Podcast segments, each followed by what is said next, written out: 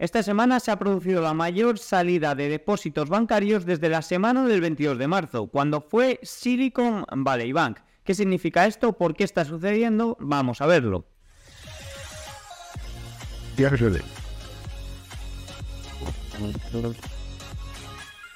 Muy buenas a todos y bienvenidos un día más al canal. Hoy es domingo 23 de julio y en estos momentos son las 20.40 hora española, 14.40 horario ET. Bueno, el viernes cerró un día sin muchos datos relevantes, por lo que a nivel de datos lo que vamos a comentar sobre todo va a ser el rebalanceo del Nasdaq, que recordemos que el lunes antes de la apertura es cuando sucede. Vamos a ver también cómo se están comportando los valores que van al alza y los valores que van a la baja en este rebalanceo. Y vamos también a comentar qué está sucediendo con las salidas bancarias, porque la última semana parece que se han acelerado después de una, un tiempo sin, eh, sin mucha penitencia aquí. Y justo una semana en la que han presentado datos, los resultados, eh, se han presentado los resultados bancarios.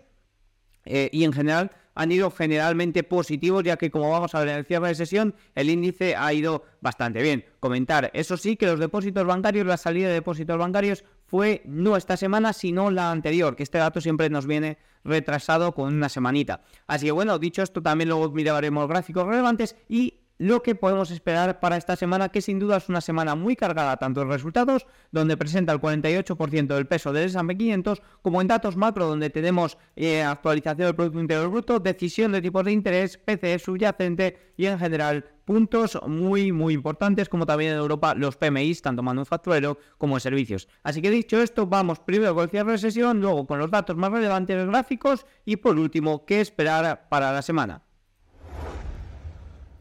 Empezamos por Europa, fijaros que el DAX alemán cerró el viernes cayendo un 0,17, un 0,45 al alza en la semana, es el Eurostoxx 600 cierra la semana con 0,99 al alza, 0,31 el viernes, Eurostoxx 50 0,61 el viernes, 0,13 la semana, IBEX 35 sube un 0,55 el viernes, un 1,41 en la semana. Recordemos que en España hoy domingo hay elecciones y bueno, pues la verdad que no espero mucho movimiento para el IBEX a no ser que salga un resultado muy notable tanto para los extremos Vox o para los extremos o para el otro extremo Sumar. En caso de que salga lo típico, PP, PSOE, que es lo que se espera con mayores votos, no espero ninguna diferencia en el IBEX 35. Reino Unido subiendo un 30 un 0,3% el viernes, un 3,5 durante la semana. ¿Por qué ha subido tanto Reino Unido comparado con otros índices europeos? Bueno, pues fundamentalmente ha sido por ese dato de IPC menor a lo esperado que hizo caer las probabilidades de subidas de tipos para el mes de agosto considerablemente, de 50 a 25. Pero bueno, habrá que ver cómo evoluciona todo esto. Recordemos que también los mercados europeos están muy influenciados por lo que sucede en China, que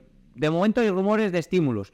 No se esperan muchos estímulos, el gobierno chino no está muy por la favor de estímulos, pero oye, cualquier mínimo comentario sobre estímulos a Europa le sienta bastante bien. El CAC francés subiendo un 0,79 en la semana, 0,65 el viernes. Italia 0,18 el viernes, 0,74 la semana. Suiza 0,08 el viernes, 0,92 la semana. Y Holanda 0,64 el viernes y la semana ligeramente en negativo. Si nos vamos a China, lo que hemos comentado antes, fijaros que el Hansen de la tecnología china cerró un 1,74 abajo en la semana, 0,78 arriba el viernes. Parece que ni eso ni, ni esa multa que pusieron a Alibaba, que parecía ser el fin ya de las represiones a las tecnológicas chinas, ni que pueda haber mayores estímulos, están impulsando mucho los valores chinos que, como vemos, están teniendo una severa corrección dentro de la gran corrección que ya tuvieron. El Nifty indio caía el viernes 1,17, para la semana cierra en positivo 0,92. El Nikkei japonés cierra el viernes caído un, un 0,57 y eh, la semana 0,27 al alza. Si nos vamos a Estados Unidos, un viernes prácticamente de cierres planos. Fijaros que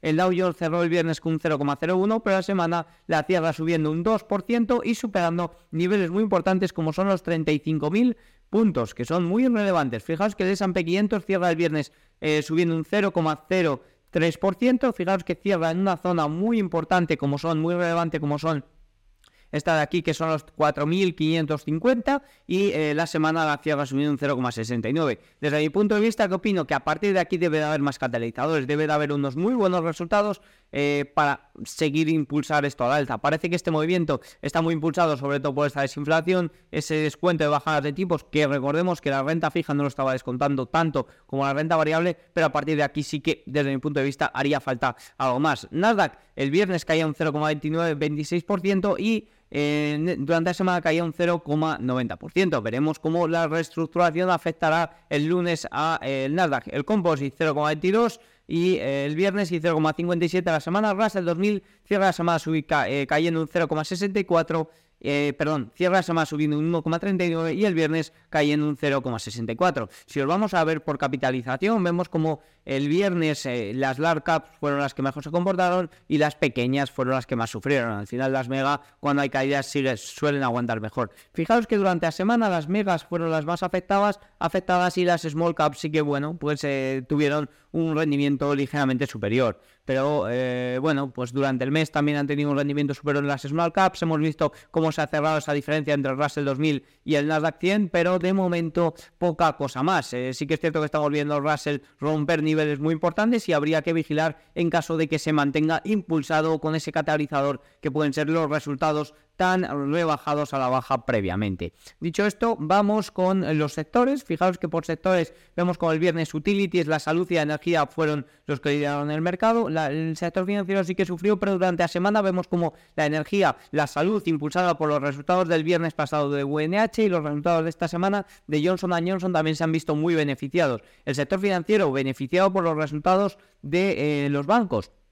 Fijaos que si nos vamos a ver el ETF de los bancos regionales, vemos como el KRE está en niveles desde la semana del 13 de marzo, está en niveles bastante elevados eh, con respecto a lo que se encontraba, igual que el KBW nada que es de los bancos en general, que también se encuentra en máximos desde esa semana del 13 de marzo. Sí que es cierto que tienen niveles todavía muy importantes al alza, que parece simplemente un rebote. Veremos a ver si la crisis bancaria con estas salidas de nuevo no, eh, no sigue afectando. Eh, continuamos con, em, con el mercado, continuamos con la renta fija y las materias primas. Fijaos que el West Texas eh, cerró el viernes eh, subiendo un 1,43, después de una buena semana en la que subió un 2,14 y se planta, fijaos que en velas semanales ya en la media de 50 y en velas diarias está ahí, ahí con la, con la media de 200 sesiones que tanto eh, le ha costado superar, superar históricamente, que suele ser una zona de soporte resistencia bastante, bastante importante. Previamente, antes de irnos con la renta fija, vemos el oro como corregía durante los tres últimos días de la semana, el viernes corregía un 0,39 y durante la semana la cerraba subiendo un eh, ligeramente un 0,33 y con una mecha bastante, bastante fea. También porque está impulsado este movimiento del dólar, pues por el rebote del dólar. Fijaros que está rebotando hasta niveles muy relevantes. Fijaos que tenemos aquí la media de 21 exponencial de 21 sesiones. Tenemos esta zona de los 100, 101 que es muy relevante. También una zona de soporte de resistencia muy importante. Vamos a ver hasta aquí. De momento este, este rebote del dólar yo me lo esperaba bastante. Creo que además lo he comentado en algún vídeo, sobre todo en el vídeo de de después de esa caída tan considerable del dólar, pues sí que esperaba un, rebote por esta zona de los 10. De momento se ha cumplido y a partir de aquí sí que vamos a ver. Eh, por supuesto, la decisión de tipos de interés no va a tener mucho que ver porque ya está prácticamente descontada que habrá una subida de 25 puntos básicos, pero sí que tener bastante que ver lo que comente Powell eh, tras esa decisión de tipos. Si os vamos a la renta fija, vemos como el rendimiento del del bono a 10 años el viernes hay un 0,34, pero el jueves se disparó considerablemente. Fijaos cómo el jueves eh, hace que la semana cierre ligeramente en positivo, 0,18 después de la considerable caída de la semana anterior. Y en general el resto de bonos igual. Pero bueno, pues una semana sin, con mucho movimiento internamente, pero que eh, generalmente cierra tampoco eh, sin mucho movimiento. Un rebote muy esperado después de esa considerable caída, tanto del dólar como en los rendimientos de los bonos. Dicho esto, vamos con los datos más importantes del día. Bueno, lo principal, no haré muchos comentarios ya que hay un vídeo eh, específicamente sobre ello, pero el rebalanceo del Nasdaq se producirá antes de la apertura de mañana, lunes 24 de julio. ¿Qué va a suceder? Bueno, pues sobre todo los mayores afectados son Nvidia y Microsoft que pierden más de un 3% del peso. Fijaros, Microsoft del 12,8 al 9,8, Apple del 12,4 al 11,5 sin perder mucho, Google del 7,3 al 5,3, dos puntos porcentuales y Amazon del 6,8 al 4,3. Nvidia del 6,9 cae al 3,4%. ¿Qué espero de, esto? Bueno, pues mm, tampoco espero mucho. Al final estamos viendo ya como los valores que irían al alza, que en general son todos estos los que más van al alza, se están comportando mejor que los valores que van a la baja. Esto eh, tiene una clara explicación. Hemos tenido resultados de Netflix y de Tesla que han arrastrado mucho a los sectores, además de que evidentemente esto puede haber afectado, pero yo creo que sobre todo ha sido el sentimiento del mercado con esos resultados eh, pobres tanto de, de Netflix por debajo de las estimaciones como ese recorte de márgenes de Tesla que no ha gustado eh, no ha gustado demasiado. Pero bueno, esto es en general lo que sucederá el lunes. Eh, vamos a ver, evidentemente ya debería estar descontado teniendo la noticia de que eh, lo sabemos desde hace una semana y ya hemos visto como el comportamiento de las empresas que pierden capitalización, que pierden, ponderación, ha sido peor en 5 puntos porcentuales a la que lo van a ganar. O sea que desde mi punto de vista debería de estar totalmente descontado para mañana. Y vamos con el dato más importante del día o del fin de semana y es que la salida de depósitos bancarios se ha vuelto a acelerar al ritmo más rápido de la semana del 22 de marzo. Fijaros,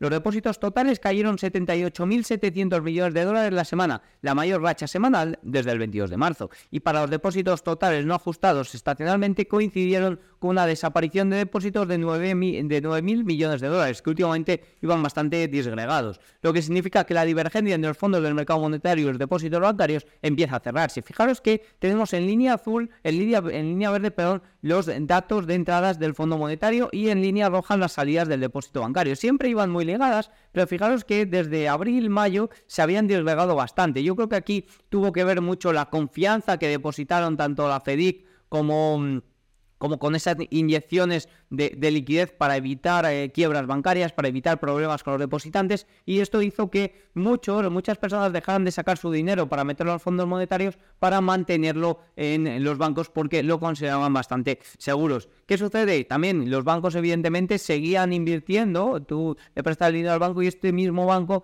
fue invirtiendo en depósitos bancarios, en fondos monetarios. Por lo que esta es un poco la posible explicación que podríamos encontrar a esto. Es decir, la inversión en fondos monetarios sigue, pero no directamente desde los minoristas que sacan su dinero de, los depósitos y lo meten en los fondos, sino directamente desde los bancos, gracias a que habían recuperado algo de confianza con esos, eh, esas inyecciones de liquidez y esa recuperación eh, ante pérdidas que hubo pues en esas semanas de la crisis bancaria.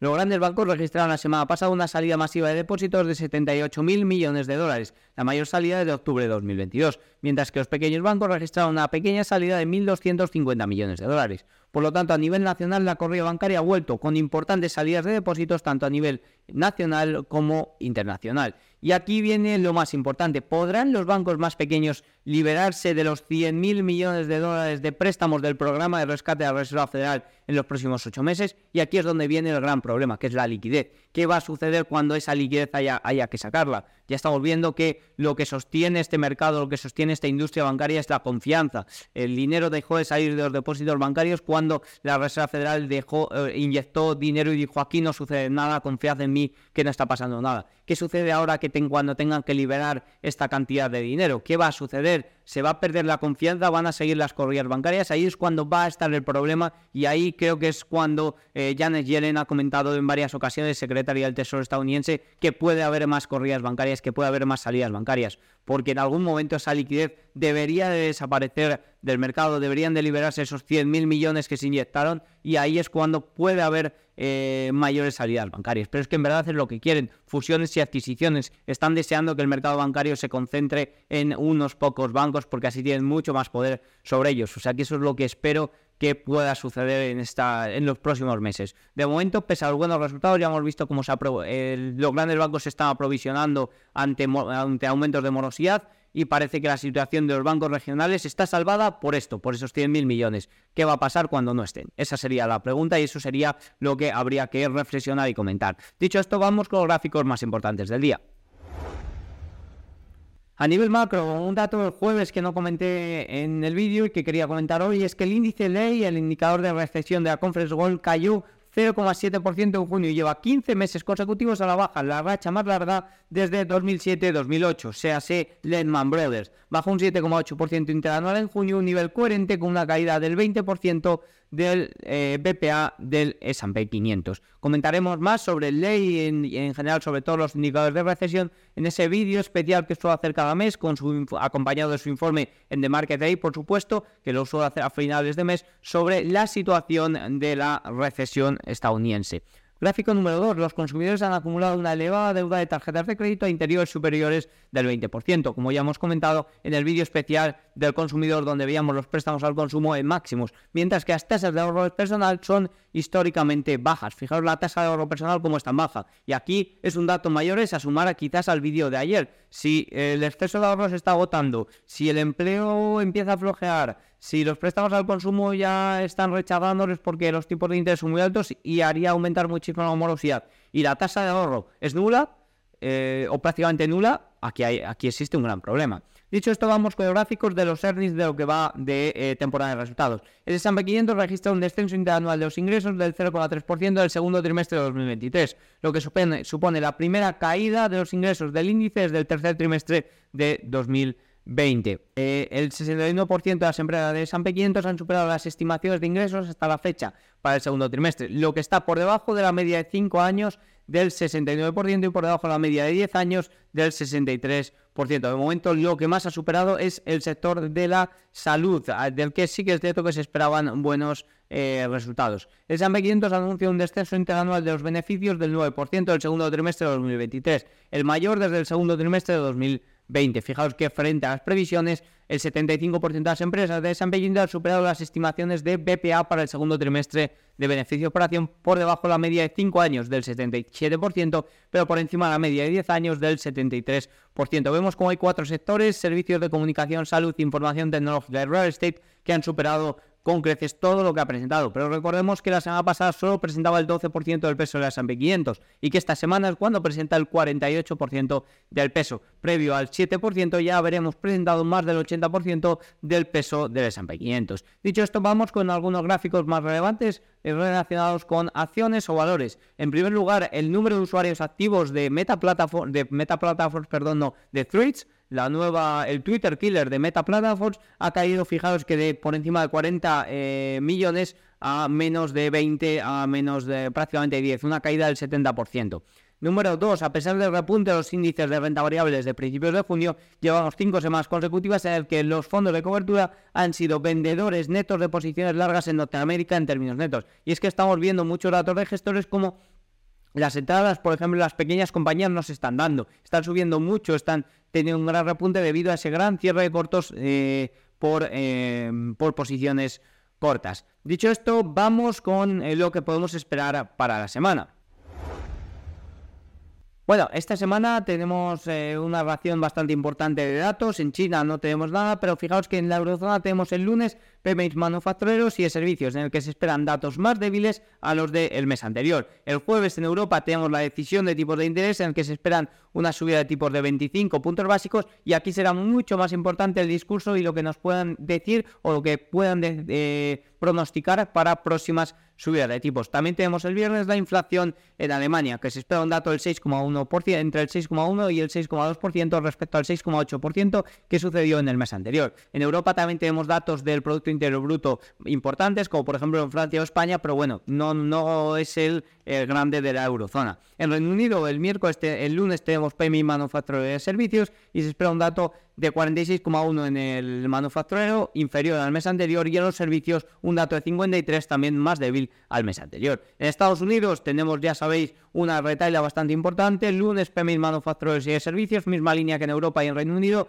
Se esperan datos más débiles a lo que teníamos el mes anterior. Decisión de tipos de interés de la FED el miércoles, lo mismo que sucede en Europa. Se espera ya en un Fijaros que en un 99,8% que habrá una subida de tipos eh, de 25 puntos básicos y lo más importante es lo que se pronostica a futuro o el comentario que puede hacer Jerome Powell. Fijaros que en la última semana, debido a algunos datos débiles, eh, debido a algunos datos eh, un poco más fuertes, perdonad, sobre todo en el empleo, también con las nóminas, hemos visto repuntar las probabilidades de que, de que los tipos estén por encima del 5,5% para finales de año. Veremos cómo afecta y cómo mueve todo esto Powell, cómo va eh, colocando las piezas, porque el mercado ya está muy ajustado. Eh, recordemos que tres de las cuatro mayores quiebras bancarias han sucedido este año. Em, recordemos también que el número de quiebras eh, de las empresas medianas en Estados Unidos está en máximos desde el año 2010. Recordemos que hemos tenido datos eh, de empleo, bueno, eh, que, no han gustado demasiado.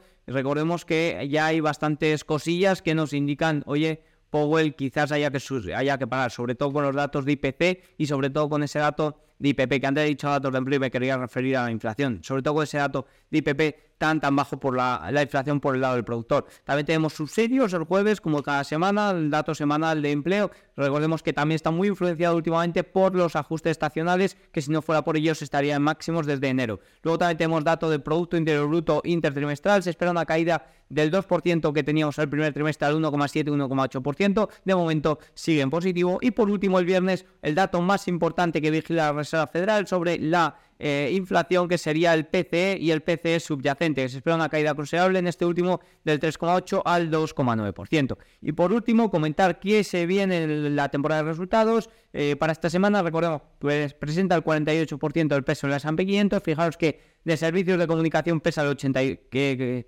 presenta el 81%, en consumo discrecional el 45%, consumo defensivo 40%, energía 53%, financiero menos, que ya ha presentado la mayoría 31% del peso. Salud 25%, la temporada importante de la salud viene la semana que viene y la semana anterior, pero está muy repartido el sector de la salud en estas tres semanas. Industrial 47%, tecnologías 61%, materiales 46%, real estate 49% y utilities 39, 33%. Eh, es decir, excepto utilities y el sector de la salud, esta es la semana más importante para todos los sectores. Fijaros, ¿qué tenemos que destacar? Bueno, pues podemos destacar dominios en general, pero evidentemente lo que más nos llama la atención, pues tenemos el martes a última hora Microsoft y Alphabet. Aquí tenemos especial día, día especial de inteligencia artificial. Vamos a ver si eh, pueden respaldar todo este hype que hay en torno a la inteligencia artificial, con por ejemplo lo que presentó Microsoft de ese nuevo servicio que iba a dar una gran cantidad de ingresos. Y luego también tenemos datos como de, de importantes pues de Visa y de Mastercard, tanto el martes al cierre